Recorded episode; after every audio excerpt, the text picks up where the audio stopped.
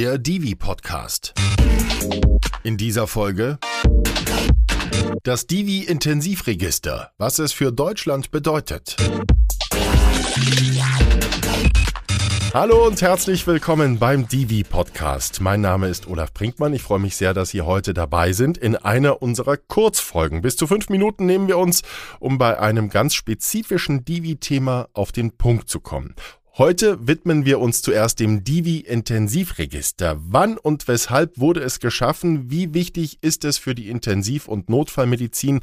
Wie wird es uns in Zukunft nutzen? Zu Gast ist heute deshalb Professor Christian Karagianidis. Er ist der medizinisch-wissenschaftliche Leiter des Divi-Intensivregisters. Hallo, Herr Professor Karagianidis. Schön, dass Sie Zeit gefunden haben. Hallo, grüße Sie. Herr Professor Karakianidis, wir haben in unseren Kurzfolgen das Format auf den Punkt.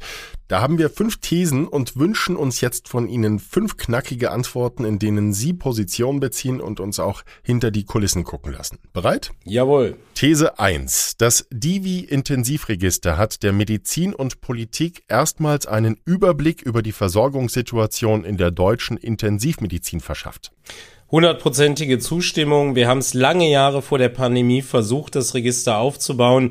Die Förderung war uns aber letzten Endes versagt und mit der Pandemie haben wir es das erste Mal geschafft und es ist bis heute auch das einzige Register, was die Betten in dieser Form darstellt. Mhm. These 2. Das Register wurde in der Pandemie für einen tagesaktuellen Überblick der Kapazitäten geschaffen, dokumentiert aber jetzt langfristig nach drei Jahren eine dramatische Entwicklung in der Intensiv- und Notfallmedizin. Ja, ganz grundsätzlich zeigt das Register uns natürlich auch an, wie sich die Gesamtbettenzahl entwickelt anhand des Personals, das ich auch tagtäglich zur Verfügung habe. Und wir sehen leider in den letzten beiden Jahren, dass uns ungefähr nochmal 25 Prozent der Highcare-Intensivbetten fehlen, weil einfach zu wenig Personal da ist. Und damit haben wir zwar eine dramatische Entwicklung, auf der anderen Seite reicht die Zahl aber im europäischen Vergleich noch aus. Wir liegen immer noch über dem europäischen Mittelwert.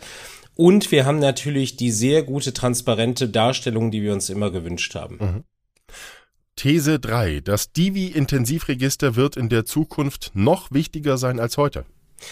Hundertprozentige Zustimmung. Wir haben jetzt schon die Schwierigkeit, insbesondere in den Wintermonaten, dass wir alle Patientinnen und Patienten wirklich optimal versorgen können, weil einfach insgesamt zu wenig Kapazitäten da sind. Das heißt, wir brauchen dieses Register, damit wir die Patientinnen und Patienten auch wirklich optimal versorgen können. Und mit dem demografischen Wandel, der mit diesem Jahr auch wirklich beginnt, wird das Ganze noch viel wichtiger werden, weil ich davon ausgehe, dass wir in den nächsten zehn Jahren nochmal deutlich an Kapazität verlieren werden. These 4. Blick nach vorn. Die Meldungen im Divi-Intensivregister werden sich an die aktuelle Situation anpassen, vor allem aber automatisieren müssen. Das ist das absolut Entscheidende. Bisher erfordert das Intensivregister noch relativ viel händische Eingabe.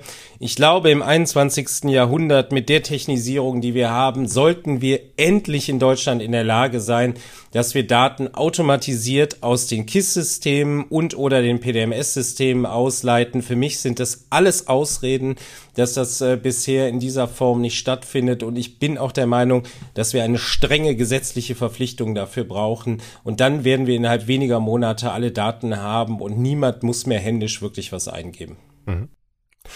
These 5. Zwar ist die Abwanderung des Pflegepersonals nicht direkt dokumentiert, aber auch zum Thema Personalmangel liefert das Divi-Intensivregister unverzichtbare Daten. Ja, wir haben zwei Punkte im Divi-Intensivregister. Zum einen melden uns die Stationen jeden Tag, ob sie eine Einschränkung erfahren durch zu wenig Personal. Und da sehen wir ein, sagen wir mal, Gleichlaufen zu den starken Infektionswellen weil nicht nur mehr Patientinnen und Patienten auf den Intensivstationen sind, sondern auch viel Personal ausfällt. Das hat uns die ganze Pandemie hindurch bis heute unglaublich viele wichtige Informationen gegeben. Und auf der anderen Seite sehen wir natürlich auch, wie viele Betten ich Stand heute mit dem Personal, was ich zur Verfügung habe, auch wirklich betreiben kann. Und beide Informationen sind in meinen Augen Gold wert und werden in den 20er Jahren absolut essentiell werden. Herr Professor Karakianidis, ganz, ganz lieben Dank für Ihre Antworten. Danke Ihnen. Vom Meldeende ins Divi-Intensivregister sollte also sicherlich keine Rede mehr sein. Ich glaube, das ist jetzt klar. Und ja, Ihre letzte Antwort liefert auch gleich eine gute Überleitung zu unserer nächsten Folge. Da gehen wir im Divi-Podcast mit dem neuen Präsidenten der Frage nach, wie Mediziner und Pflegekräfte sich um sich selbst kümmern und gestärkt Krisen bewältigen können. Es geht um Mitarbeiter stärken, psychosoziale Unterstützung und Resilienz. Wenn Sie dann wieder dabei sein möchten, abonnieren Sie unseren Podcast einfach, Haken setzen und schon werden Sie auf Ihrem Smartphone informiert, wenn die nächste Episode da ist. Und teilen Sie unseren Podcast bitte auch mit Kollegen, dem gesamten Team auf Station, mit Wissenschaftlern, Politikern, Freunden oder der Familie. Wir freuen uns, wenn viele Menschen einschalten. Jetzt sage ich Tschüss und bis zum nächsten Mal. Ihr Olaf Brinkmann.